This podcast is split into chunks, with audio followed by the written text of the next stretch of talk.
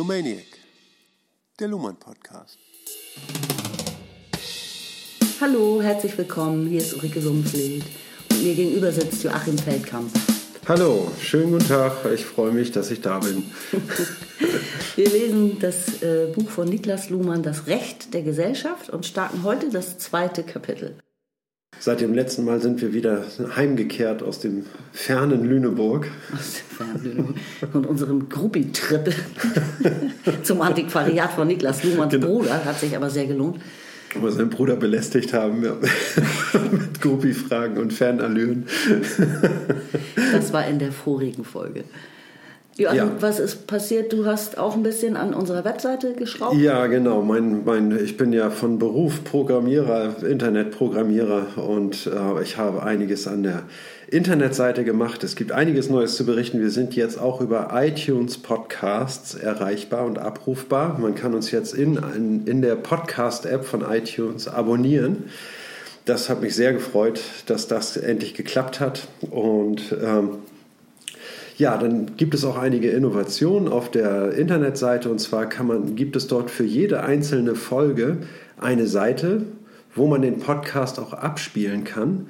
Und unter der Seite, da gibt es einen kleinen Einführungstext und unter diesem Einführungstext gibt es eine Kommentarfunktion, die ich bitte nach Herzenslust zu nutzen. Und äh, wir beantworten Fragen Bitte seid uns nicht böse, wenn, wenn wir die Kommentare vorher einmal kurz checken, ob die äh, publiziert werden können. Das schützt vor Spam und dafür, dass, dass eben ja, äh, Spammer unsere Internetplattformen zu Werbezwecken nutzen und da Kommentare hinterlassen, die nur dazu dienen, um um Links zu publizieren. Okay. Ne? ich heißt, dachte, du hast gar keine Angst vor einem Shitstorm. Das ist nicht äh, der wahre Grund. Es geht nur um, um Spammer. Ja, was, was habe ich schon für einen Shitstorm zu erwarten? das nehme ich alles gelassen hin. Die Millionen Niklas Luhmann-Fans in aller Welt. Ich meine, ja, das stimmt. Eigentlich. Ja, ja, das stimmt. Ich habe mich mit so einigen fanatischen Fans auch schon unterhalten und ähm, da gibt es immer Auseinandersetzungen über die Interpretation, ne? aber ähm, ja, das versuchen wir rauszuhalten hier aus dem Podcast. Und wir bedienen eigentlich auch nur Verständnisfragen. Ne? Wir wollen Systemtheorie verstehen und anwenden lernen. Das ist unser Ziel. Na, und äh, deswegen beantworten wir eigentlich auch nur Verständnisfragen und lassen uns auch nicht so gerne auf kritische Diskussionen über Luhmann ein. Das ähm, ist natürlich wichtig, aber das ist nicht das Ziel von unserem Podcast. Ne? Wir wollen wirklich erreichen, dass Leute ähm, Systemtheorie verstehen, gut finden und benutzen. Das ist genau. ne, ja. unser Wunsch. Ganz und gar nicht. Also bis, bis ich so weit bin, Luhmann auch noch zu kritisieren, vergehen, glaube ich, noch mal 20 Jahre. Ich bin voll auf glücklich, wenn ich ihn überhaupt verstehe. Ja, mhm. es gibt Kritik irgendwie, ne? aber also zum Beispiel dieser Technokratenvorwurf, den man Luhmann gerne macht und sagt, er betrachtet das System irgendwie ideologiefrei und, ähm, und befördert damit ähm, den, ähm, ja, wie soll man sagen, den technischen Diskurs, irgendwie der zu Wirtschaftswachstum führt und zu technischer Innovation. Ne, dass man, man nennt ihn einen Beschleuniger von gesellschaftlichen Prozessen, weil er sie transparenter macht und ähm, Davon halte ich nichts, weil Luhmann ja explizit sagt, dass, ein, äh, dass moralische Diskurse oder, oder Ideologiediskurse keineswegs unmöglich werden durch die Systemtheorie, sondern ähm, einfach eine gesonderte ähm, Diskussion erfordern. Ne? Ja. Wenn es um die um eine Beschreibung der beobachtbaren Gesellschaft geht, irgendwie ne, dazu dient die Systemtheorie. Und alle anderen Diskurse können danach trotzdem geführt genau. werden. Hm? Das ist, glaube ich, sogar eine ganz gute Überleitung zu dem heutigen Kapitel. Ich, das ist doch hier so ansatzweise auch drin, dass es nicht darum geht, dass man über Moral und Werte diskutiert ja. oder streitet eben auch. Richtig. Das soll man ja auch herzlich gerne tun, aber das erklärt eben nicht zum Beispiel, ähm, was das Recht ist, was er jetzt im Moment klären möchte. Ja. Also es ist eine ganz andere Ebene. Ja. Wie gewohnt lesen wir vor ähm, aus dem Kapitel 2. Da beginnen wir jetzt mit dem Thema die operative Geschlossenheit des Rechtssystems. Und ich glaube, Ulrike wollte gerne vorlesen. Ja, ja, das ist Seite 38. Seite 38, genau. Okay. Das Thema dieses Kapitels wird in der rechtstheoretischen Literatur unter dem Stichwort der Positivität des Rechts behandelt.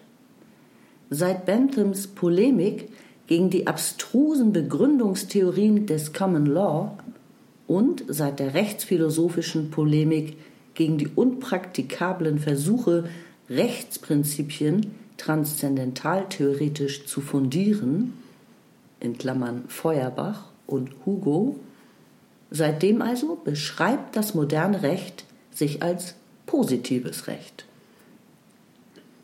Umstritten ist nur, ob das Recht so, wie es gilt, einer darüber hinausweisenden Begründung oder Legitimation bedarf.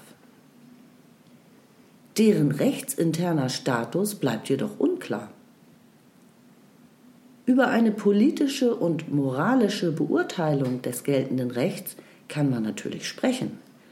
Aber ein Rechtssystem, das neben dem positiven Recht noch anderes, nicht positivierungsbedürftiges Recht enthielte, würde ein Widerstandsrecht gegen positives Recht vorsehen.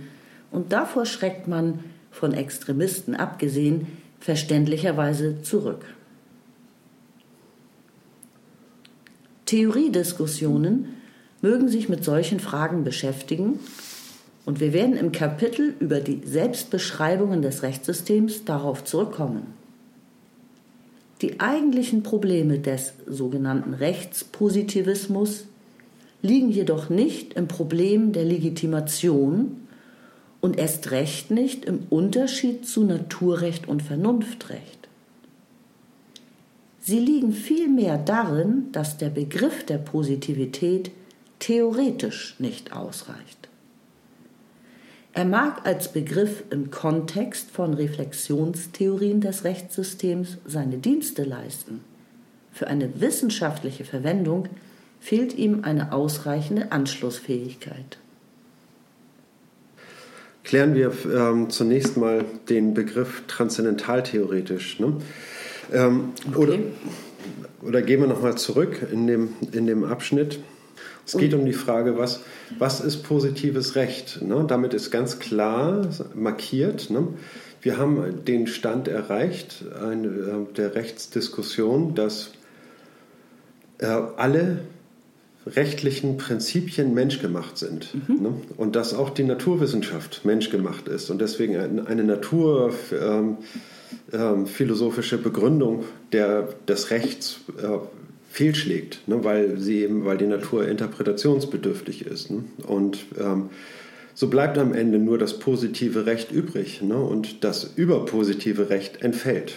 Ne? Und genau, und es gibt auch keinen Gegenbegriff mehr. Das macht so ein bisschen unzufrieden. Das macht man ja eigentlich immer so ja. gerne. Also ein Begriff ja. hat ja eigentlich eine Gegenseite. Ja. Und die alte Gegenseite war natürlich dieses göttliche Recht und das Naturrecht und das entfällt ja, jetzt im Laufe der Geschichte. Das täuscht, dass die Gegenseite fehlt. Ne? Nämlich das positive Recht ist bestimmt als menschbestimmtes Recht und es grenzt sich ab gegen alle Versuche, etwas anderes mit reinzubringen. Ne? Grundsätzlich. Ja. Ne? Das heißt also, dass, ähm, ähm, dass tatsächlich das Rechtssystem gewissermaßen schon äh, sich da anfängt, wie ein System zu formieren. Ne? Indem es ja. sagt, irgendwie, also äh, das Rechtssystem ist sozusagen geschlossen gegen alle Versuche, es von außen maßgeblich zu beeinflussen. Ne? Weil eben höheres Recht noch gilt, wie Naturrecht oder oder göttliches Recht oder äh, was weiß ich für Recht, was sich ja. anmaßt, irgendwie ne, ähm, Macht über das ja. Recht zu gewinnen, ja. Es scheint ja auch sehr zufriedenzustellen, weil ähm, dieses Menschgemachte bedeutet ja auch, es ist, also es hat einen historischen Kontext, es ist in einer bestimmten Zeit entstanden und es gilt so lange, wie es eben nicht geändert wird, sozusagen. Ja. Nicht? Also da, darin steckt ja wirklich diese menschliche Leistung oder das menschliche Zutun. Genau. Ne? Ähm, das finde ich alles sehr schön. Aber andererseits, äh, wir hatten, also die Frage muss ja auch aufkommen, gibt es negatives Recht? das wäre jetzt ja vielleicht aus Laiensicht aber der Gegenbegriff erstmal, ja. Also, oder eben, oder was wäre. Wenn man, wenn man das Recht dialektisch äh, bestimmen wollte, ne, dann braucht man so einen Gegenbegriff. Ne? Und ähm, der, das Recht wird aber, ähm, sage ich mal, mit einer Unterscheidung aller ähm, George Spencer Brown ähm, definiert. Ne? Distinction, Indication. Ja. Ne? Das heißt also, wir, ähm, jede Unterscheidung ist, oder alles, was wir bestimmen, bestimmen wir in der Form, dass wir eine Unterscheidung verwenden, indem wir das, was wir meinen, von allem unterscheiden, was wir nicht meinen. Und dann haben wir setzen diese Grenze und dann zeigen, äh, braucht diese Grenze aber noch einen Zeiger in die eine Richtung. Und jetzt sprechen wir nur von dem, was wir meinen. Ja, ne? positives Recht. Also ist das ist der Gegenbegriff im Grunde Unmarket Space sozusagen. Es ist, alles andere ist es nicht. Alles andere, was Aber es gibt keinen konkreten, ist. bezeichnbaren Gegenbegriff in dem Sinne, weil also, diese anderen ja. alten Begriffe ja im Grunde wirklich hinfällig sind. Man kann ja nicht mehr von, von göttlichem Recht sprechen. Das ist richtig, ja. Aber sie sind, ähm, äh, ich sag mal, dieser Prozess, wo es zum positiven Recht gekommen ist. Der ist ja Geschichte und somit in, ist in diesem Begriff ist all das eben noch enthalten, wogegen sich dieser Begriff verwahrt. Ne? Als, und gegen was es sich abgrenzt. Ne? Und ähm, ja. Okay, ja, also es ist, einen geschichtlichen Gegenbegriff gibt es, der ist jetzt äh, ad acta gelegt im Grunde und ja. ähm, man, man lavriert damit rum. Mhm kommt damit gut klar im Alltag, würde ich sagen. Nein, also was Luhmann, was Luhmann hier bezeichnet, ist irgendwie, damit fangen äh, äh, Schwierigkeiten, beginnen Schwierigkeiten. Genau, ne? wissenschaftliche Schwierigkeiten. Wissenschaftliche Schwierigkeiten. Okay, wir sind jetzt im menschgemachten Recht, jetzt müssen wir uns aber auch was Gutes überlegen, wie wir das ausgestalten und wie wir unsere Möglichkeiten nutzen. Und da gibt es dann zum Beispiel den Versuch, ähm, dass ähm, Rechts, die Rechtsprinzipien trans transzendental philosophisch oder transzendental theoretisch äh, zu fundieren. Genau. Das Wort transzendental verweist ganz klar auf, auf Immanuel Kant, auf die Kritik der reinen Vernunft und die Prinzipien, die dort vorgestellt werden. Und da äh, können man äh, sozusagen, also äh, Kant hat dort gezeigt, wie man, wie man sichere Prinzipien entwickeln kann, die man ähm, Gründungsprinzipien, mhm. ne, die ähm, oft, sage ich mal, in einem, ähm, in einem Widerspruch fundiert sind. Alle anderen Möglichkeiten sind ausgeschlossen, außer diese idealisierte Form. Ne, und äh, dann beruhen unsere Erkenntnisse nur aufgrund diesen, dieser Formbegriffe. Ne, und auf die Art und Weise das macht man mit sogenannten synthetischen Urteilen a priori. Die liegen dann einem Rechtssystem zu allerunterst zugrunde. Mhm. Ne? Und so wie das Cogito ergo sum ne? die Erkenntnis begründet, begründen diese transzendentaltheoretischen Prinzipien das Rechtssystem. Ja. Aber das ist eine ähm, diese Versuche sind gescheitert, kann man sagen. Oder in Luhmanns Augen, so wie Luhmann das darstellt, irgendwie, ne, wir können Feuerbach und Hugo leider nicht aus äh, naja. interpretieren. Ne? Also ich meine, das sind ähm, alles, wie man immer so sagt, Vordenker und Vorläufer gewesen und äh, Hinführungen zu weiterem. Ähm, also ich habe das auch nochmal nachgeguckt, ganz kurz gesagt, das, Bentham war ein britischer Jurist im 19. Jahrhundert, Mhm. Ähm, er gilt so als Vordenker des Wohlfahrtsstaates und ähm, ist davon ausgegangen, dass der Staat so einen sichernden Rahmen bieten muss, damit sich wirtschaftliche äh, Aktivitäten frei entfalten können. Und Feuerbach ähm, kenne ich viel mehr aus dem Marx-Kontext, mhm. marxistischen Kontext, und das ist auch typisch wohl weil Marx war nicht ganz zufrieden mit Feuerbachs äh, Thesen. Feuerbach hat so einen ähm, anthropologischen Materialismus entwickelt mhm. und Marx war, wenn ich das richtig verstehe, war der nicht politisch genug sozusagen. Mhm. Das hat er daran kritisiert und er hat Thesen ja. über Feuerbach geschrieben.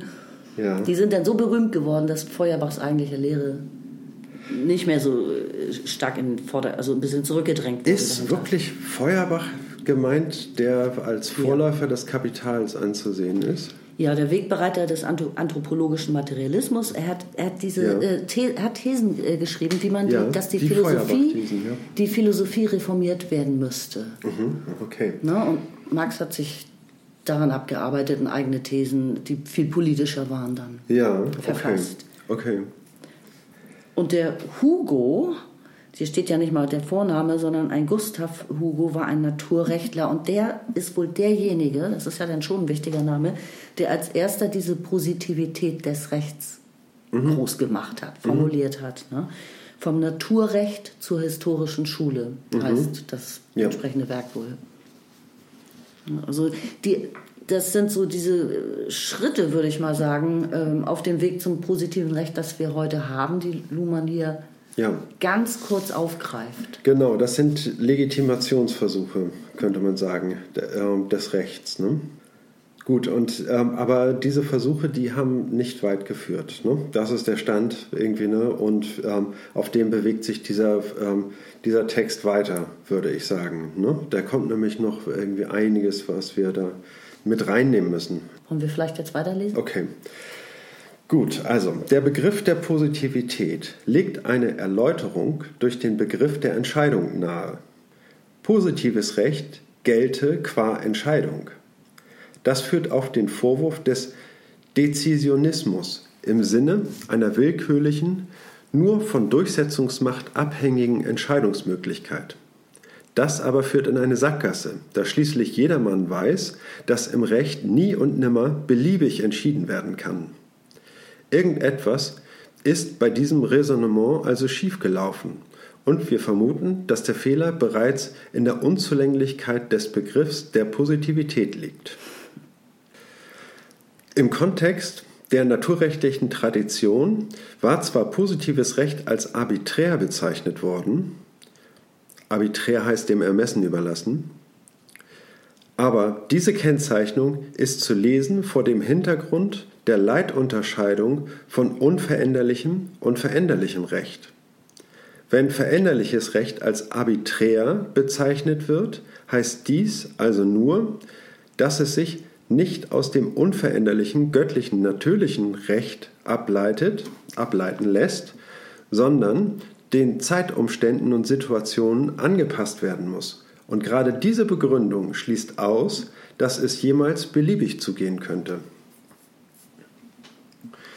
Die Unterscheidung unveränderlich, veränderlich hält die alte Vorrangigkeit des Naturrechts noch fest aber in einer Weise, die eigentlich schon nicht mehr gerechtfertigt werden kann.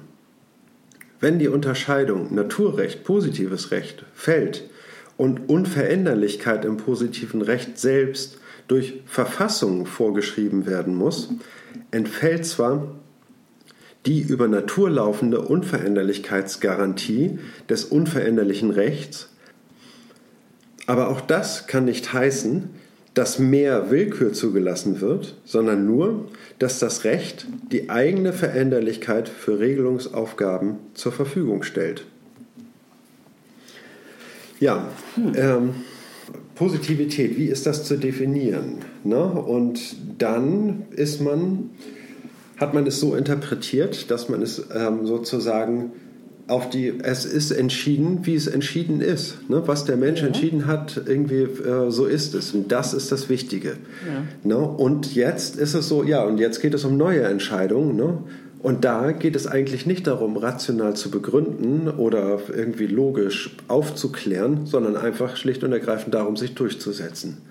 Okay, das meint, das ist dieser Verweis in Richtung arbit, äh, arbiträr Willkür, Willkür, oder was? Das wäre eine Willkürherrschaft. Ja. Ne? In der Tat geht es dann nur um die Machtfrage, ne? ja. wie, eine, äh, wie eine Entscheidung zu fällen ist. Ne? Und das heißt also, da sind dann ja entweder die Rhetoriker gefragt oder die Menschen, die äh, Machtkalküle ausspielen gegen äh, einzelne Personen oder ganze Gruppen na, sie unter Zugzwang setzen und das besonders geschickt machen und sich durchsetzen können. Mhm. Das kann es nicht sein. Ne? Das ist, ähm Dafür hat das Recht ja selbst wiederum sehr viel Vorsorge getroffen, dass man nachvollziehen kann, dass es so nicht läuft. Richtig. Nicht? Also, also dann, nicht dann laufen brauch, sollte zumindest. Dann brauchen wir auch keine Rechtsprechung, ne? weil genau das äh, genau. im Thema Macht sind wir in der Politik. So, ne? Dann brauchen wir überhaupt kein Rechtssystem, ne? weil ähm, die Politik äh, macht dann eben das, was sie machen will. Ne? Und das muss sich ja. nicht einer Justiz noch unterwerfen. Ne? Und das ist ja klar durch die Gewaltenteilung geregelt,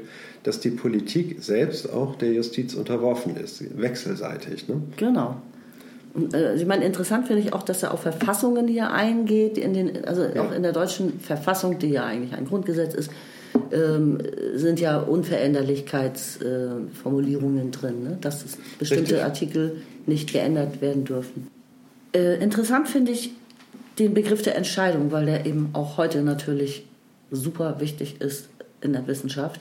Ähm, er sagt ja hier, dass das nahe liegt, wenn man über, über Positivität des Rechts nachdenkt, dann kommt man zwangsläufig zu diesem Begriff. Ne? Es muss eben entschieden werden. Ne? Das Recht ja. muss ja immer zu einer Entscheidung kommen. Ja. Und das ist dann sozusagen der, das ist dann diese, dieses kleine Sprungbrett zu diesem Vorwurf des, äh, der willkürlichen Entscheidung. ja, ähm, richtig, ja. Also der Dezisionismus heißt im Grunde genommen Willkür. Ne? Aber so ist das über, überhaupt nicht zu verstehen. Ne? Das äh, müsste jedem klar sein, mhm. dass es nicht willkürlich zugehen kann, ne? wie durch den, äh, ein Dezisionismus äh, vorgegeben werde. Das Recht muss also anders bestimmt werden. Ne? Aber das ist schon mal ein Begriff irgendwie ähm, der Positivität, den wir hier sehen, der Dezisionismus. Ne? der nicht geht. Ne? Und so kann man eben als Wissenschaftler sagen, irgendwie, ja, mit dem Begriff kann man nicht arbeiten, der lässt zu viel zu. Ne? Und äh, auch Dinge, die wir gar nicht ähm, sagen wollen. Also brauchen wir einen neuen Begriff, ne, ja. der äh, genau das ausgrenzt, was wir nicht wollen und genau das eingrenzt, was wir wollen. So, ne? Genau, also der Begriff der Entscheidung führt im Grunde abermals auf einen Art, nicht auf einen Holzweg, aber also führt ja. nicht zum entscheidenden genau. Gesuchten, nicht zur ja. Erklärung, was positives Recht jetzt, Recht jetzt eigentlich ist. Genau. Das lässt sich überhaupt auch nicht als Lehre verfassen. Ne? Sowas braucht man nicht ja. als Lehre, weil das ist dann, das wäre dann der Alltag, den man sowieso erlebt. Ne? ja, das stimmt. Ich glaube, wir können sogar dann auch weitermachen. Ne? Dieser Absatz genau. war jetzt nicht so schwierig. Naja, also, ähm, also ich will noch mal kurz nach Stichworten suchen. Echt? Er grenzt sich nochmal ab, unver also veränderliche und unveränderliches Recht, das wird nochmal äh, gegeneinander gesetzt und ähm, göttliches und natürliches Recht, das Unveränderliche, also das entfällt, also bleibt nur noch das, ähm, ja, das andere, das menschliche Recht übrig. Ja. Diese Lücke, die da entstanden ist, dass man kein unveränderliches Recht mehr hat, was das System, sage ich mal, unter eine bestimmte Ordnung stellt. Ne? Und so sagt, das kann es nicht sein. Irgendwie, es muss was anderes sein. Da müssen wir jetzt was finden. So, ne? was, was kann das sein irgendwie? Ne? Und da hat man dann die Verfassung gefunden als eine ja. vom Mensch gemachten Gesetz, was, was nicht, nicht verändert, ja, genau. verändert werden ja. kann. Wobei genau, menschlich genau eben das aussagt, dass es veränderlich ist. Ne? Also was ist jetzt, was ist eine Verfassung? Ist im Grunde genommen paradox. Ne? Und ähm, ja, ja. Und es, in letzter Zeit ja auch von FDP-Politikern. Also es ist, ist, ja auch in Frage gestellt worden in letzter Zeit. Ne? Bestimmte Verfassungsgrundsätze werden immer wieder hinterfragt von Politikern, die meinen, es besser zu wissen als die Väter der Verfassung ja. damals. Ne? Die wollen daran. Ja. Das gibt Angriffe darauf, ja. immer wieder.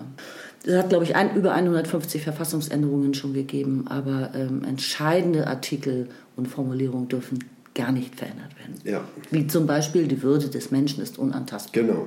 Ne, Artikel 1. Die dürfen dann nicht mehr, dann ist man immerhin da angekommen, dass man, ähm, dass man dieses Gesetz ignorieren muss ne, und dass es dann später wiederum äh, eingefordert wird, dass es nicht mehr ignoriert wird und die Geltung hat sich zumindest durchgehalten, ne, dieses Grundgesetzes. Ne. Also es ist im Prinzip fähig, sage ich mal, irgendwie eine Diktatur zu überstehen, mhm. ne, wo man dann, naja.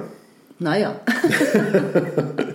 Ne, also ich meine, die Diktatur wird durchbrochen, sage ich mal. Da wird die Geltung von, von einem Grundgesetz durchbrochen ne, und kann auch außer Kraft gesetzt werden. Ne. Genau, ich würde Aber sagen, etwas kann gelten und gleichzeitig nicht gelten, oder? Also ja, genau. Sozusagen, äh, dann steht es da eben, aber es wird genau. eben nicht eingehalten. Richtig, ja. ja. Genau, und ein Gesetz, was sanktioniert wird, äh, nicht sanktioniert wird, ne, ist hat keine, hat keine Geltung, kann im Prinzip abgeschafft werden. Ne? Also, äh, weil es muss kontrolliert werden und sanktioniert werden. Ansonsten äh, wirkt dieses Gesetz nicht. Was meinst du? Wollen wir weiter lesen? Ja. Seite 39, vorletzter Absatz. Man kann fragen, was denn mit dem Begriff der Positivität ausgeschlossen sein soll. Das führt zurück in die mittelalterliche Konzeption einer kosmologisch abgesicherten, hierarchischen Architektur, in der außerdem Akzidenzien regelnden positiven Recht noch Naturrecht und göttliches Recht vorgesehen waren.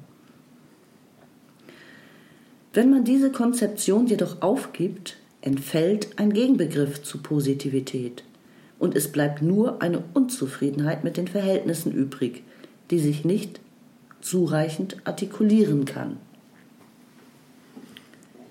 Seit dem 18. Jahrhundert unterscheidet man stattdessen Recht und Moral. Je nachdem, ob es um externe oder interne Zwänge geht. Das mag man akzeptieren, aber es bringt nichts für die Rechtstheorie. Außer eben der Bestätigung, dass das Recht positives Recht ist und ohne unmittelbare Rechtswirkung auch moralisch beurteilt werden kann. Falls aber die theoretische Unzulänglichkeit im Begriff der Positivität selbst stecken sollte, hilft gerade diese unbestreitbar sinnvolle Unterscheidung von positivem Recht und Moral nicht weiter, sondern führt nur in Debatten, die die Unterscheidung von Recht und Moral akzeptieren müssen und nicht akzeptieren können. Okay, fassen wir das einfach nochmal kurz zusammen. Ja, man sagt irgendwie Recht gilt und Moral gilt natürlich auch, nur das praktizierte Recht folgt eben anderen Prinzipien, auch äh, nicht Prinzipien, aber anderen Notwendigkeiten, die, ähm, dass sie eben praktizieren muss ne? und dass sie vor allen Dingen immer gleich urteilen muss. Ne? Und das ist wichtiger, als dass man jetzt, ähm, äh, dass es unbedingt ein moralisch gutes Urteil ist. Wichtiger ist, dass alle gleich behandelt werden. Ne? Und dann davon ausgehend kann man das Recht weiterentwickeln. Ne? Definitiv, ja. Moral ist überhaupt gar keine Kategorie bei der rechtlichen Entscheidung sozusagen. Genau. Leider, also das klingt so grausam manchmal, aber. Ja, also in manchen Fällen ist es auch besser, dass man in den, in den sauren Apfel beißt, aber man wird gleich behandelt, irgendwie, mm. man wird nicht tiefer gestellt, nicht äh, äh, diskriminiert ne, durch, die, äh, durch dieses Gesetz, weil es eben für alle gilt und alle dem unterworfen sind. Ne? Und das genau hebt den äh, Moralbegriff ein wenig aus den Angeln innerhalb des Rechts. Also muss man unterscheiden externe und interne Zwänge. Mhm. Ne? Also das heißt irgendwie wissenschaftlich und äh, von der Lehre her gesehen gilt die Moral. Aber in der Praxis äh, ist, wird sie halt oft in Frage gestellt und irgendwie und ähm, man muss, äh, oft ist es eben auch unmoralisch, was geurteilt wird, ne? aber von Rechts wegen ist es besser so. Ne? Natürlich. Wenn, wegen der Gleichbehandlung. Ja. Ne? Und ähm, deswegen ist das Urteil trotzdem korrekt, ob es, obwohl es moralisch ja. falsch ist. Das heißt also, externe Zwänge, Praxis, ne, zwingt uns dazu. Aber so, wir wollen das ja eigentlich auch nicht so, ne? sondern wir wollen ja eigentlich moralisch urteilen. Ne? Und äh, ja, und die innere Diskussion des Rechtssystems geht natürlich ganz klar äh, mit der Moral Hand in Hand. Ne? Aber damit ist für die Rechtspraxis eben genau nichts gewonnen. Ne? Das heißt, irgendwie äh, Moral gilt, ja, aber nicht vor Gericht. Irgendwie, oh, dann bringt es nichts sozusagen. Ne? Dann ist, ist es es steht in einem skurrilen Verhältnis zueinander, glaube ich, Recht und Moral. Weil ich glaube, wir hätten kein Recht, wenn wir nicht so ein starkes moralisches Empfinden hätten als Menschen. Ja. Das ist eigentlich ist dieses Bedürfnis, das äh, ein, nach, nach moralischen Entscheidungen ruft das, äh, führt dazu, dass man das Recht haben will, ja? ja. Und dann kommt das Recht an und sagt eventuell, Moral spielt hier keine Rolle. Ja. Wir haben nur geltende Gesetze und fehlende Gesetze eventuell oder genau. Gesetzeslücken. Dann, dann sagt der Bürger völlig zu Recht, ja, und was ist mit der Moral, ja. ne, die Immer, gepredigt die, wird? Ne? Genau. Dann fragt er völlig zu Recht irgendwie, ja, die gilt dann nicht irgendwie. Ja, dann kann er sagen, kann der ja. Bürger zu Recht sagen, dann scheiß drauf. Das ist furchtbar, ja. Mhm. Ne, also die Debatte hat es damals oder hat es schon immer gegeben und die gibt es bis heute. Ne? Also mhm. wogende Empörung immer wieder über irgendein Urteil, was unmoralisch wird. Ne? Gut, also sind die nächsten Versuche, den Bereich des positiven Rechts sinnvoll auszugestalten, auch gescheitert, die theoretischen Bemühungen darum, ne? in der Bemühung um den Begriff ja. der Moral. Ne? Es ist ein bisschen kurz abgehandelt, es gäbe so viel dazu zu sagen, aber ähm, ja, folgen wir lieber Luhmann. Also, wie immer man, ich lese weiter, Seite 40, wie immer man diese bisherigen Versuche, das Problem der Kontextierung der Positivität des Rechts zu behandeln, beurteilen mag. Sie lassen es offen, ob man nicht besser fährt, wenn man das mit Positivität unzugänglich bezeichnete Problem begrifflich anders formuliert. Unzulänglich. Unzulänglich. Oh, nicht, nicht unzugänglich, sondern unzulänglich bezeichnet. Unzulänglich bezeichnete Problem begrifflich anders formuliert. Wir wollen das im Folgenden mit Hilfe systemtheoretischer Mittel versuchen. Unter System verstehen wir dabei nicht, wie manche Juristen, einen Zusammenhang aufeinander abgestimmter Regeln, sondern einen Zusammenhang von faktisch vollzogenen Operationen, die als soziale Operationen Kommunikation sein müssen, was immer sie dann noch zusätzlich als Rechtskommunikation auszeichnet. Das aber heißt, die Ausgangsunterscheidung nicht in einer Normen- und Werte-Typologie zu suchen, sondern in der Unterscheidung von System und Umwelt. Jo, jetzt rücken wir langsam ran. Genau, jetzt kommt die Kavallerie. an, die, an die Operationen und an die Unterscheidung von System und Umwelt. Also an genau. die Begrifflichkeiten im Grunde. Genau. Wir steigen aus aus der normativen Debatte darum, was gelten soll. Und wir lenken um zu einer Selbstbeschreibung dessen, was wir hier gerade tun und wie wir ähm, kommunizieren. Und wir verstehen, dass Kommunikation eine gewisse Zirkularität vollzieht, indem sie ähm, semantische Bestände und Sinnbestände ähm, äh, wie soll man sagen, systematisiert, das heißt also in eine äh, praktische Zirkulation bringt, ne, die ein Rechtssystem, mhm. ne, was ja ein großer Organismus ist, der gesellschaftlich etwas zum Laufen bringt. Ne. Und äh, das Rechtssystem ist quasi ein, ein Motor und, und Regulativ der, der Gesellschaft. Ne? Und, ähm, äh, und wir setzen völlig neu an und beschreiben das Rechtssystem als eine ähm, als etwas lebendig Operierendes und ähm, sich gewissen Problemen ausgesetztes Rechtssystem, dass das Rechtssystem halt ähm, äh, sich im Prozess legitimieren muss, als was bestimmt sich da äh, ja. das Rechtssystem selber? Wie gelingt es heutzutage, dass äh, das Rechtssystem gegenüber allen anderen als, äh, als eine sich selbst bestimmende Einheit mhm. äh, zu verstehen. Ne? Ganz genau wie ein, wie ein Organismus, also dieser Organismusvergleich, der hinkt ein bisschen, weil, weil ein Rechtssystem nicht wie ein Organismus äh, geboren wird und, äh, und wieder stirbt, ne? sondern es gibt sozusagen diesen Rechtsorganismus nur einmal. Ne, und, und der lebt fort. Eine, ein Rechtssystem kann nicht sterben. Es kann, ähm, oder dieser Tod muss völlig anders definiert werden mhm. als, ähm, als im, als beim Organismus. Ne? Und wie gelingt es innerhalb dieses ähm, lebenden Organismus des Rechts, in, kommunikativ, das Rechtssystem abzugrenzen gegen das, was Recht ist und was äh, auf der anderen Seite ist, was nicht Recht ist. Mhm. Ne? Das heißt also. Und gegen alles andere in der Gesellschaft. Gegen alles gegen andere. andere Systeme, gegen die, um gegen, also gegen genau. die Umwelt überhaupt etwas Eigenes zu sein. Genau. Das heißt, etwas ja. Eigenes kann man nur sein, indem man.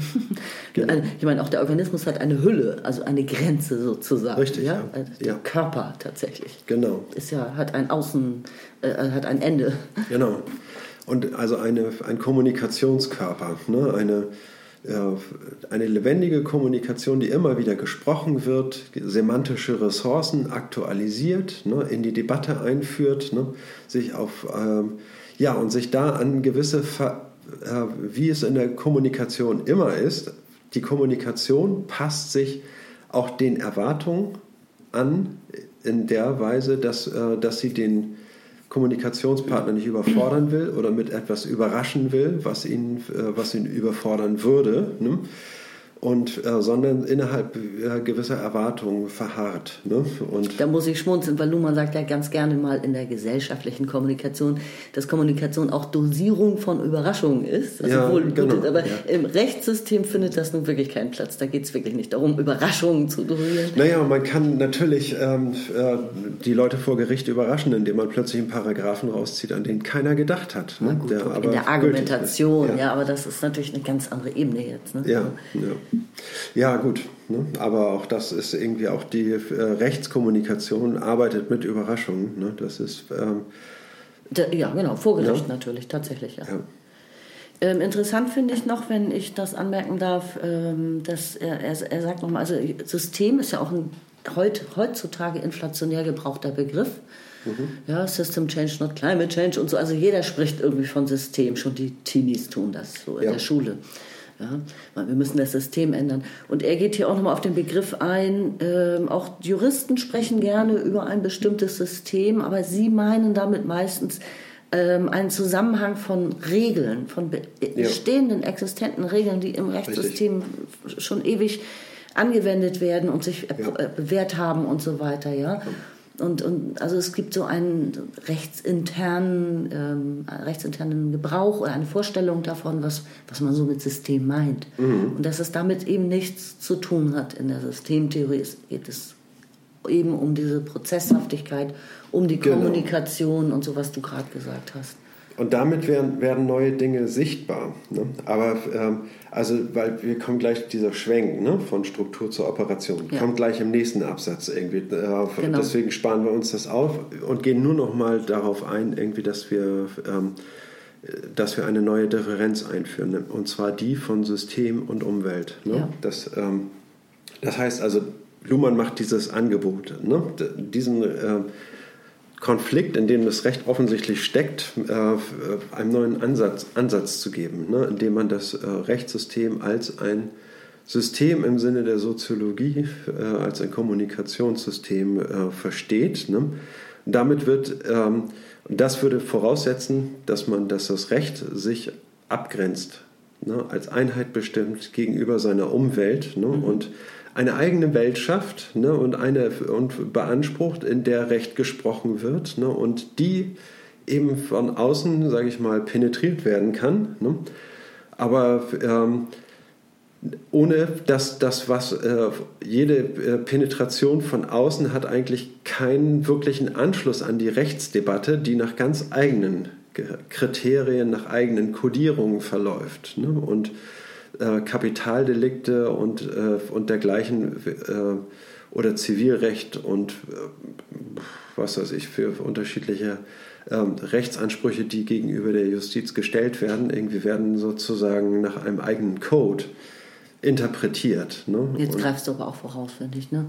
Ich greife voraus, ja. ganz klar, aber, ähm, aber bewusst, um eben diese ähm, System-Umwelt-Differenz ähm, verständlich zu machen. Ne? Das heißt also, das System schließt sich gegenüber einer Umwelt als Einheit ab. Es ist nicht offen ne? und nicht anschlussfähig an andere Kommunikation ne? und schafft dadurch eine eigene, die Rechtswelt, mhm. sage ich mal so. Ja.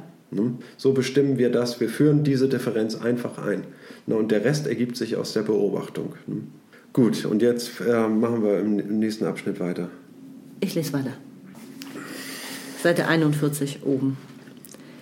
Der Übergang zu einer System-Umwelttheorie erfordert eine zweite, vorab zu klärende Unterscheidung. Üblicherweise beziehen Rechtstheorien sich auf Strukturen, in Klammern Regeln, Normen, Texte, die als Recht klassifiziert werden. Das gilt auch und besonders für Theorien des positiven Rechts. Es gilt zum Beispiel explizit für die Rules of Recognition in Harts Rechtstheorie. Die Frage, was Recht ist und was nicht, stellt sich damit nur im Hinblick auf die Spezifik bestimmter Regeln. Will man dagegen Anregungen folgen, die in der neueren Systemtheorie ausgebrütet worden sind, muss man von Strukturen auf Operationen umstellen.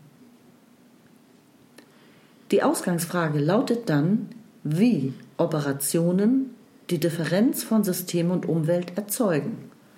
Und, da dies Rekursivität erfordert, wie Operationen erkennen, welche Operationen dazugehören und welche nicht. Strukturen sind zur jeweils hochselektiven Verknüpfung von Operationen erforderlich. Aber das Recht hat seine Realität nicht in irgendeiner stabilen Idealität, sondern ausschließlich in den Operationen, die den rechtsspezifischen Sinn produzieren und reproduzieren. Zusätzlich gehen wir davon aus, dass dies immer Operationen des Rechtssystems selbst sein müssen. in Klammern, die natürlich auch von außen beobachtet werden können. Das und nichts anderes besagt die These operativer Schließung. Man könnte, wenn man die erkenntnistheoretische Terminologie adaptieren will, auch von operativem Konstruktivismus sprechen. Das ist jetzt der letzte Absatz in, in diesem Abschnitt 1 und in gewisser Weise ähm, das Ende der, ähm, des Aufmachers. Er sagt irgendwie, wir, ähm, wenn wir System und Umwelt als Differenz einführen, ne, dann im systemtheoretischen äh, Sinne nur so, dass man, ähm, dass man nämlich diese Strukturdebatten, die man vorher gehabt hatte, ne, also wie soll es sein, und alle arbeiten sich daran ab, irgendwie, ne, ähm, äh, wie es sein soll. Ne? Und ja. sie beobachten sich nicht dabei selber, sondern sie beobachten nur die Sache. Ne? Und sie beobachten nicht sich selber dabei, äh, in was für einem Wettstreit sie sich gerade äh, darum befinden, irgendwie da das Richtige ähm, zu übersehen. Ne? Und ähm, Luhmann sagt irgendwie, durch ein wirklich massives Umdenken ne?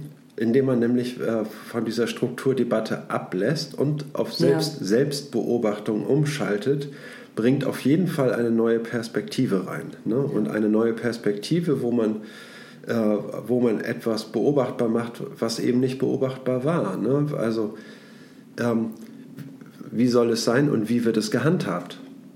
Ne?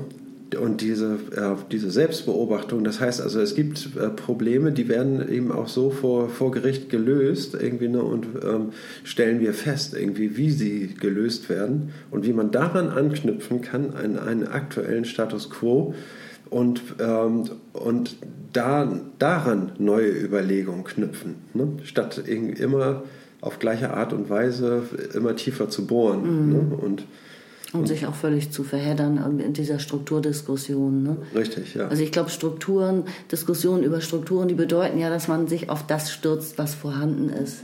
Auf ja. das, was man so ganz offensichtlich vorfindet und anschauen kann. Ne? Mhm. Wir haben die diese Kommunikationsstrukturen, wir haben diese Prinzipien, diese Kategorien, unsere, und, und, unsere ja. Arbeitsweise, unsere Erfahrung, unsere bisherigen Theorien und so weiter. Ähm, also man, man, man nimmt das, was man bisher geschaffen hat ja. Und glaubt, kann sich nicht vorstellen, dass, es, dass das falsch sein könnte. Es ist ja in gewisser Hinsicht auch weiterführend. Ja. Man überlebt damit nämlich sehr, sehr gut. Ja. Ähm, es ist hilfreich, um in der Praxis klarzukommen. Aber es muss eben hinterfragt werden, was, was für, sind Strukturen der Ausgangspunkt, um diese Frage zu lösen, was ist das Recht, wie grenzt es, also schließt es sich eigentlich operativ gegenüber anderen Systemen ab? Ja. Wie definiert es sich und so? Dafür ist das nicht der richtige Ausgangspunkt, weil die Strukturen, was mhm. Luhmann ja zeigen wird, sind, die werden ja im Grunde erst geschaffen infolge von Operationen. Ja. also durch, genau. wenn man Operationen als also Kommunikation als Operation auch bezeichnet, ja. ja, dann entstehen die Strukturen und die Strukturen führen wieder zu neuen Kooper äh, Operationen. Also das ist ja was Prozesshaftes erstens und eben nicht eine vorhandene Struktur, sondern es geht um einen Prozess. Ja. Und es ist auch kreislaufhaft, würde ich sagen, also zirkulär. Es ist ein, ein, ein, genau. ein, ein, ein binäres, nein, ich weiß das richtig, ein Verhältnis zwischen genau. beiden. Genau, also man könnte sagen, dass, ähm, äh, dass sowohl Strukturen als auch Operationen sind dynamisch. Ne? Ja, genau. Ne? Und dynamisch ist gut man kann sagen, irgendwie die Strukturen, äh, die Operationen richten sich an den Strukturen aus. Aber die Operationen haben eben auch Zugriff auf die Strukturen. Das heißt, durch die, äh, durch die Einzeloperationen werden ähm, äh, zwar Strukturen im, im Wesentlichen reproduziert, ne, aber äh, durch fortlaufende Kommunikation kann man eben auch hinterfragen und Selbstbeobachtung einschalten und durch Einschalten von Selbstbeobachtung äh, die Verwendung bestimmter Begriffe vermeiden und durch andere äh, Begriffe ersetzen. Und so würde man die Strukturen der Kommunikation ändern. Ne? Genau, also ich, das ist nicht ganz die Henne-Ei-Frage, sondern die Operationen müssten zeitlich zuerst da sein, um eine Struktur zu ermöglichen. Genau. Also wir haben einen schnellen Fluss der Kommunikation ne, und einen sehr langsamen Fluss der Strukturen, die sich ebenfalls dynamisch verhalten ne, mhm. ne, und eben und in einem Wechselverhältnis mit den Operationen stehen. Ne.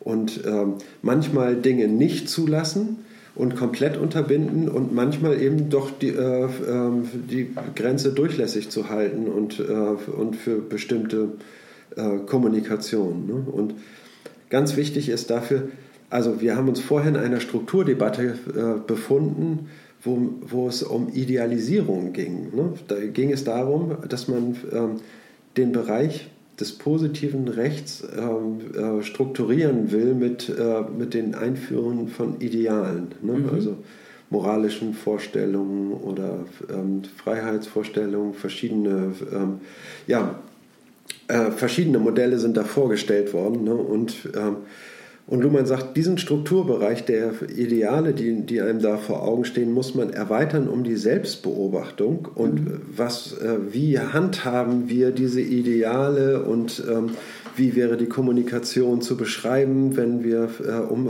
uns um Ideale streiten und dergleichen. Ne? Das wirft ganz, ein ganz neues Licht, sage ich mal, auf den Umgang mit diesen Idealen.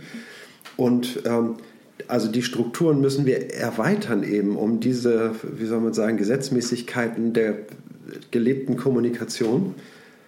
Und dann ähm, haben wir so eine operative und eine strukturelle Ebene, ne, die sowohl Ideal, ja, okay. Ideale und, ähm, und Selbstbeobachtungsprinzipien oder äh, Gesetzmäßigkeiten, die wir da feststellen können, eben, äh, mit einbeziehen. Ne? Und im Vordergrund steht doch aber auf jeden Fall die operative Ebene. Ja. Die ist ja sehr viel ja. interessanter als die Struktur, Struktur, als Strukturen, die sich, wie gesagt, meiner, meiner, aller, meinem ganzen Logikverständnis nach, können sich durch Strukturen erst bilden durch Operationen. Ja. Die kommen danach. Also sind, sind die nicht, nicht so entscheidend, also nicht, nicht das, was man zuerst untersuchen sollte, sondern lieber das, wie ist es denn zu den Strukturen gekommen? Aha, durch Operationen. Ja. Naja, wir müssen ein, äh, bedenken, dass diese Kommunikation und die Semantik und die Sinnressourcen, die da eben dranhängen, ne, dass die ein enormes Netzwerk äh, wirklich darstellen. Ne? Mhm. Ne? Und die Strukturen halten dieses System eben auch zusammen. Ne? Natürlich, das würde ich ja. auch nie bezweifeln. Na, ohne Strukturen wäre sozusagen wäre die Kommunikation plötzlich total entropisch und Völlig alles würde, würde, äh, durcheinander ja. gehen. Ne? Na klar natürlich. Ja. Es gibt ja manchmal Kommunikations- nein, Strukturzusammenbrüche. Ja. Also nach Revolutionen zum Beispiel. Ja. Ähm, brechen die Kommunikationsstrukturen ja auch zusammen. Das wird meistens gar nicht so beachtet, aber das ist dann so formuliert in den Medien wie, weiß ich nicht, also es, es, es gab kein Amt ist zuständig. Ja? Man ja. weiß nicht, wo, an wen man sich wenden soll. Ja. Meinetwegen nach so einem Hurrikan, Katrina oder so. Ja? Mhm, mhm. Dann herrscht so Anarchie, nicht Anarchie, dann herrscht so ähm, totales Chaos eine Zeit lang. Dann brechen die Strukturen zusammen. Ja, richtig. Naja, die, ähm, richtig. Na, also die Netzwerke, Telekommunikationsnetzwerke ja. hängen natürlich dran an der Kommunikation. Ne? Sie bestimmen den Fluss der Kommunikation und sind sozusagen dann eine Voraussetzung. Ohne Teil des Systems zu sein. Ne? Genau, also die Kommunikation läuft weiter. Die wird dann alles ja. tun, um die Netz, also um die Strukturen wieder neu aufzubauen zu ver oder andere Strukturen zur Not herzustellen. Mhm. Ne? Es ist ja nicht so, dass die, die, die Operationen des Systems, die Kommunikation kommt durch einen Strukturzusammenbruch nicht zum Erliegen. Ja. Meiner Meinung nach. Kommt sie ist dann nur nicht beobachtbar sozusagen. Ja. Eine Zeit lang. Ja, sie ist irgendwie. Nicht geregelt schnell auch überfordernd, ne? weil man ähm, ganz unterschiedliche Erwartungen aneinander stoßen und, ähm, und sich ständig äh, Erwartungs, Erwartungen äh, zerschlagen. Ne? Das stört natürlich enorm die Kommunikation. Ne? Ich möchte jetzt noch mal was zu meinem äh, wichtigsten Satz hier in dem letzten Abschnitt ähm, sagen oder mhm. den einfach nochmal vorlesen. Da bin ich mal gespannt, ob wir denselben haben. Ich habe mich zwei fette, drei Ausrufezeichen habe ich. Okay. Also Strukturen sind zwar zur jeweils hochselektiven Verknüpfung von Operationen erforderlich, aber das Recht hat seine Realität nicht in irgendeiner stabilen Idealität, sondern ausschließlich in den Operationen, die den rechtsspezifischen Sinn produzieren und reproduzieren. Okay. Ne? Das heißt also, Ich hatte die Sätze davor, aber das macht ja nichts. die führen darauf hin. Also Die führen es geht da- um, das, um dahin, genau das genau, Gleiche ja, hier. Genau. Ich will nochmal die Definition von System, äh, von Systemen geben hm? und, äh, oder von der Differenz von System und Umwelt. Und zwar, ein System reagiert auf Veränderungen in der Umwelt mit eigenen Operationen.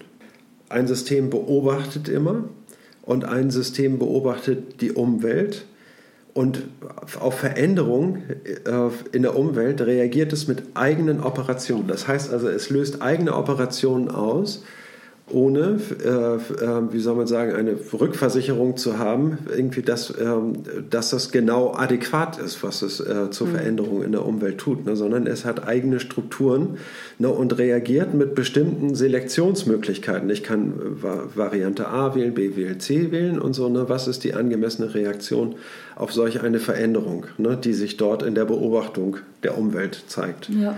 Ne, und dann, ähm, das heißt also, äh, dass diese Strukturen eine Selek Selektion bereitstellen. Ne? Und diese, äh, das ist die, äh, genau das, was die äh, Kommunikation macht. Sie verknüpft Möglichkeiten und Optionen mit Aktualisierung bestimmter äh, Möglichkeiten. Und das heißt also, ich wähle dieses und wähle andere Möglichkeiten ab. Ne, und bestimme, sage ich mal, den, äh, den ähm, Weg anhand bestimmter Strukturen, die ähm, angelegt sind im System. Diese Strukturen und Operationen stehen in einem engen Wechselverhältnis. Ja. Und zwar operier, äh, Operationen ne, sind das Primäre nach Luhmann und die Strukturen sind das Sekundäre. Wir müssen den lebendigen Prozess sehen, ne, um zu sehen, irgendwie wie diese Strukturen eingesetzt werden ne, und ähm, um zu sehen, ob diese Strukturen adäquat sind oder nicht adäquat sind. Irgendwie müssen wir diesen, die Operation beobachten. Es verlagert, sage ich mal, den, den Fokus von einer, ich sag mal, Strukturen, wenn wir Strukturen untersuchen, dann haben wir quasi ein räumliches Gebilde.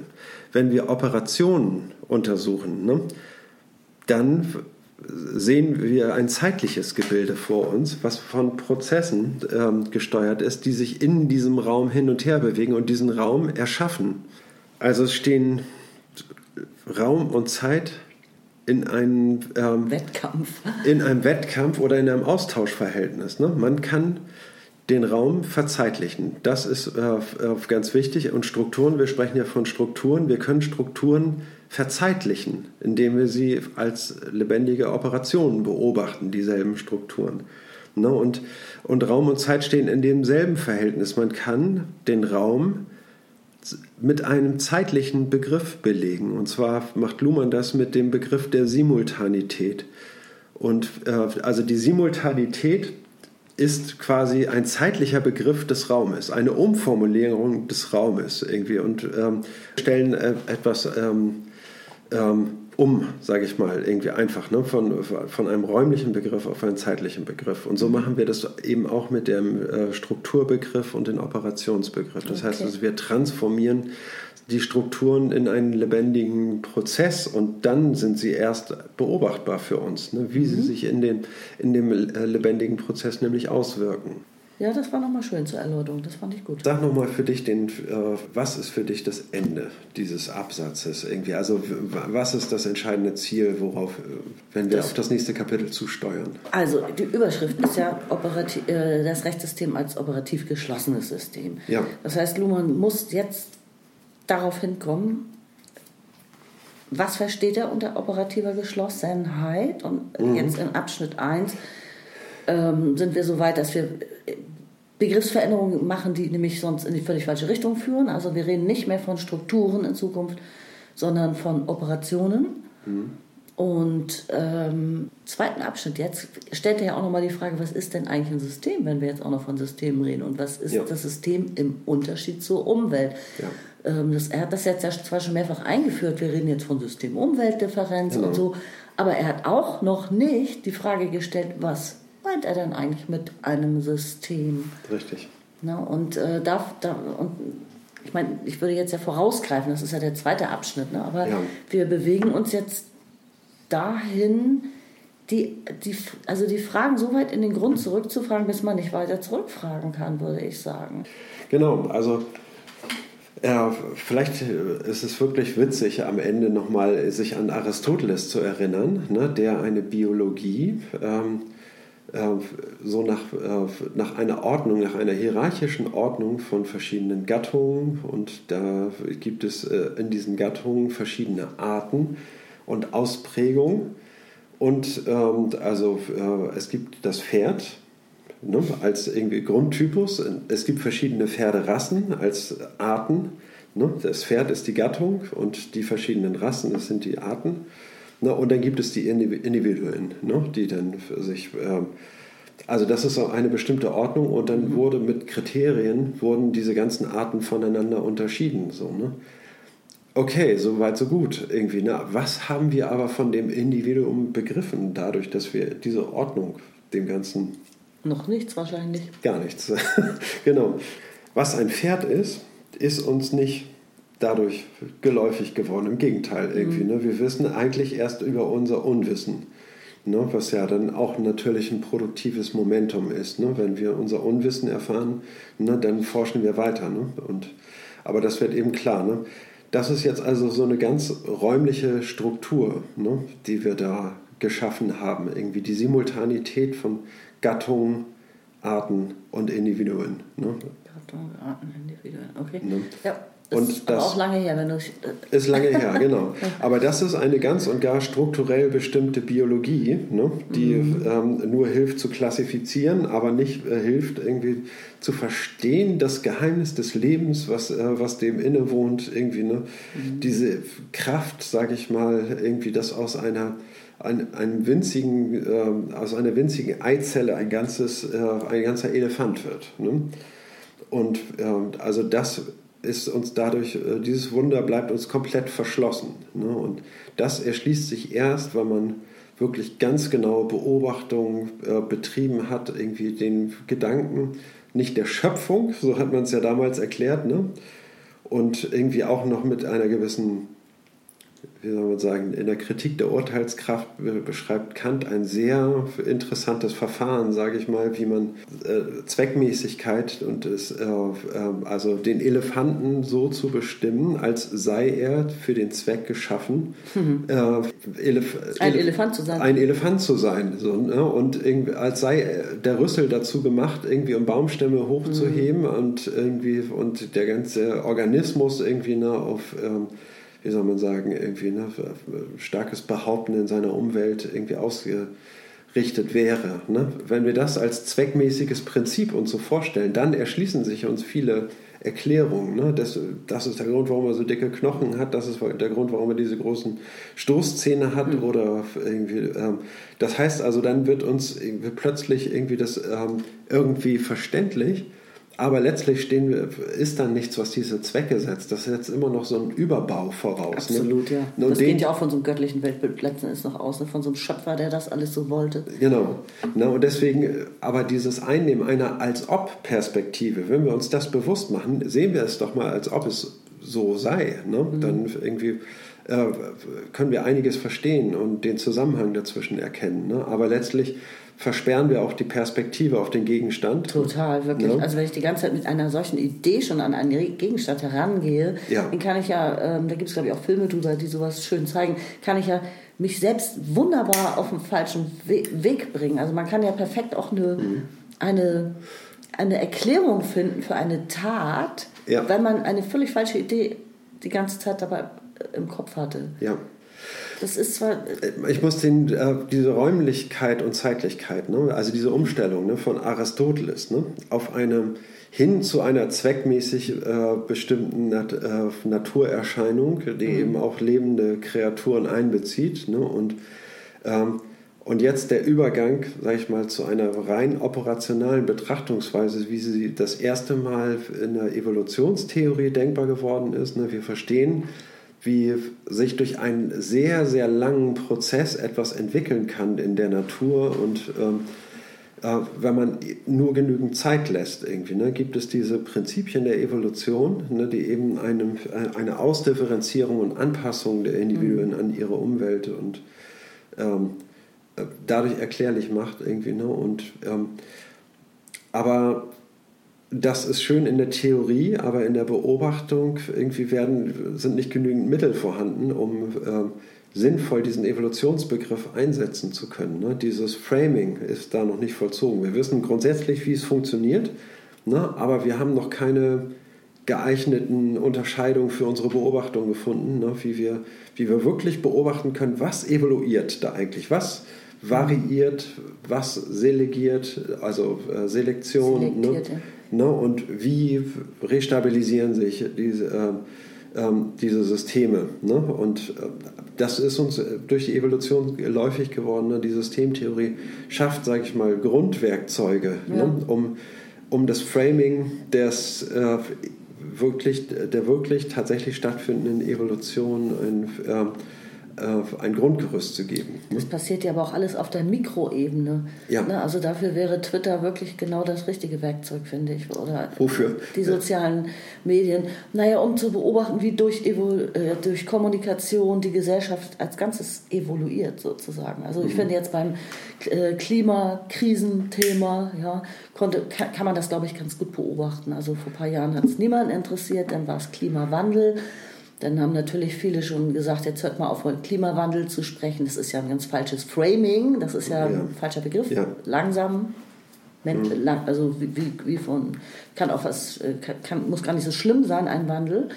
Und dann wurde auf Klimakrise umgestellt sozusagen. Und man kann, glaube ich, ziemlich gut sehen, wie diese äh, Diskussionen in die, in die Medien, in die Gesellschaft, in verschiedenste Zirkel eingedrungen ist und dazu geführt hat, dass auch wir beide jetzt mittlerweile persönlich ganz viele Leute kennen, die eben sagen, hey, ich habe mein Auto verkauft und ich mhm. fliege nicht mehr. Und also man, ich finde, man konnte das wirklich ziemlich gut beobachten. Ja. Das ging relativ schnell über einen ja. Zeitraum von vielleicht ein bis fünf Jahren, würde ich mal so sagen. Ja.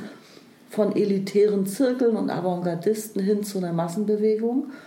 Und ich glaube, man könnte das auch kommunikationswissenschaftlich in den sozialen Netzwerken ganz gut untersuchen. Mhm. Mhm. Wie Menschen, auch heute Prominente in den Medien, so sagen, es hat wirklich was mit mir gemacht. Also diese, diese Diskussion hat mich nachdenklich gemacht mhm. und so. Und mhm. dieser Prozess, Variation, Selektion, Restabilisierung sozusagen, der, ich mhm. glaube, von Kommunikation, ja, durch neue ja. Begrifflichkeiten. Ja.